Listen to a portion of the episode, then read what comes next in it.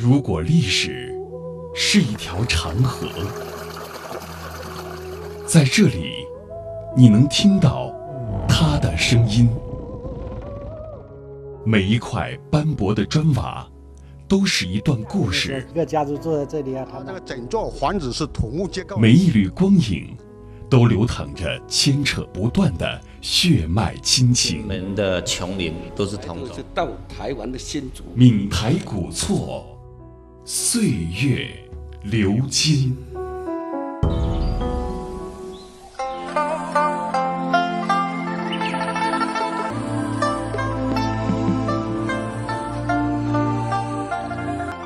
赵家堡俗称赵家城，坐落在福建漳州漳浦县湖西畲族乡。它是宋朝灭亡后赵家皇族后裔在援兵追杀下隐姓埋名聚族而居的建筑群。赵家堡有微缩版宋朝汴京之称，在全城的布局上，它是对北宋故都的刻意模仿。历史上的汴京城设有外城、内城和大内三重。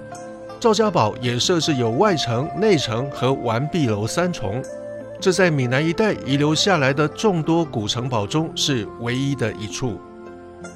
赵家堡的始建者是赵范，他是宋太祖赵匡胤的弟弟，魏王赵廷美的第十九世孙。在明万历二十八年（一六零零年），赵范建造了具有极强防御功能的完壁楼。之后又建造了城墙和城中的府邸等配套建筑。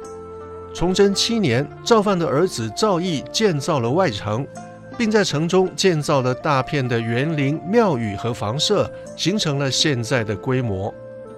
赵家堡中部有五座并列的府地，俗称官厅，它是按照南宋临安凤凰山下的皇宫仿建的。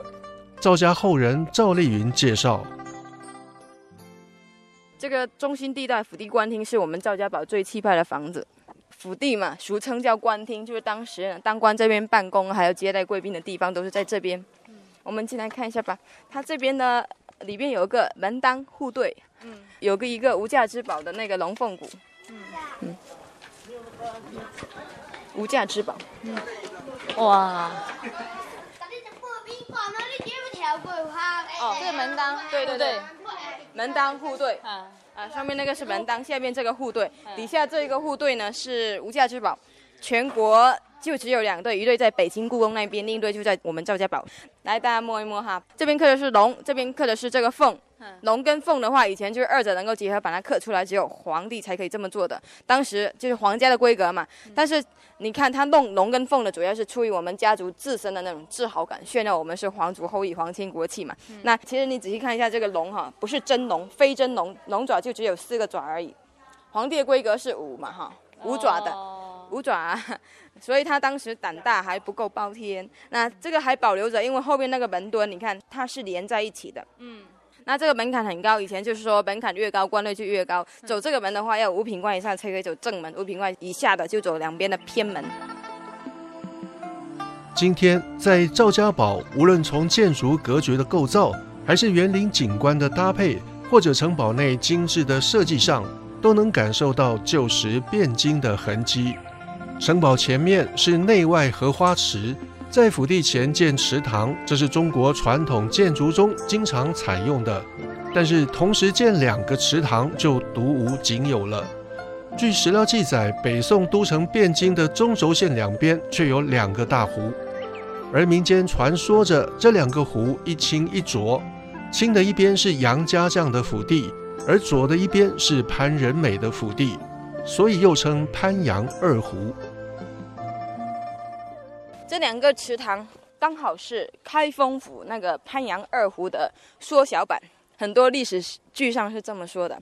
潘仁美是大贪官、大奸臣，然后杨家将是忠臣哈。你看一下，你这两个池塘水有没有什么区别啊？你们现在看的话，那个比较浊是不是？嗯，这边比较清，然后这边比较浊。当时就说一清一浊，代表着一忠一奸。忠臣杨家将，奸臣呢是潘仁美。可以这么说，这个就叫潘家湖，这个就杨家湖。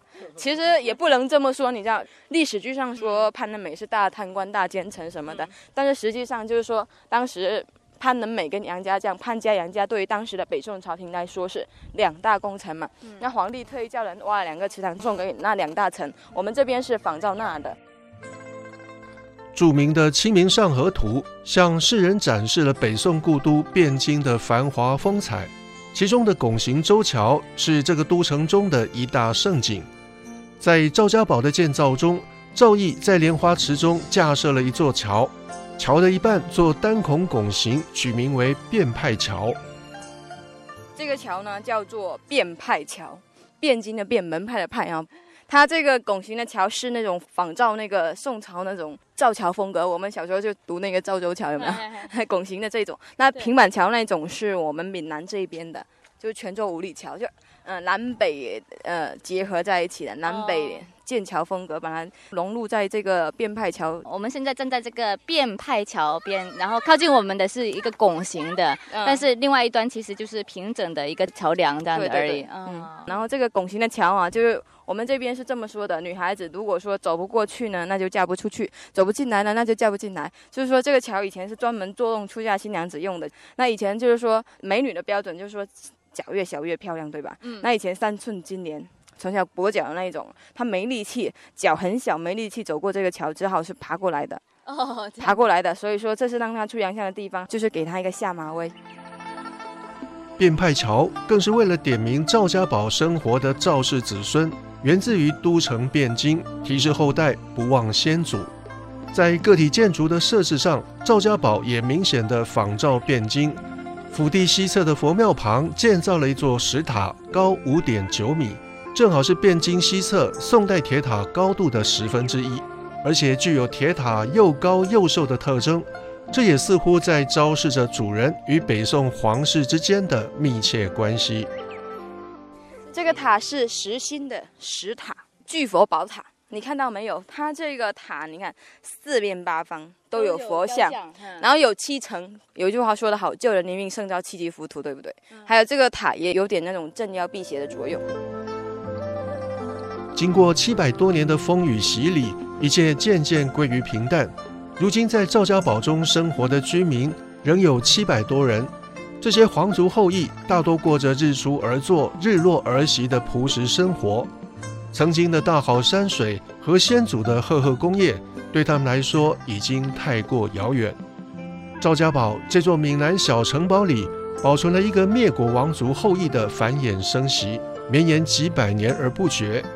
这种现象在全世界的范围内也十分罕见。作为一个特殊的家族。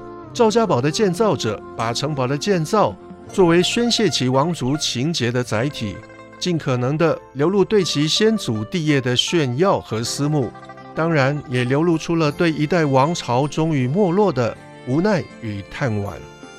一九八四年二月，漳州市正式上报国家历史文化名城，原故宫博物院副院长单世元、国家文物局总工程师罗哲文等专程来到赵家堡。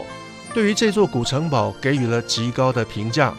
赵家堡的存在价值，除了其保存较好的城堡建筑本身，更为重要的是建造者及继承者特殊的历史身份，以一个皇族后裔踌躇满志的精神抱负和无可奈何的悲怆情感，在城堡建造中有意无意地流露出来，从而为世人展示了一个特殊的建筑风貌和精神世界。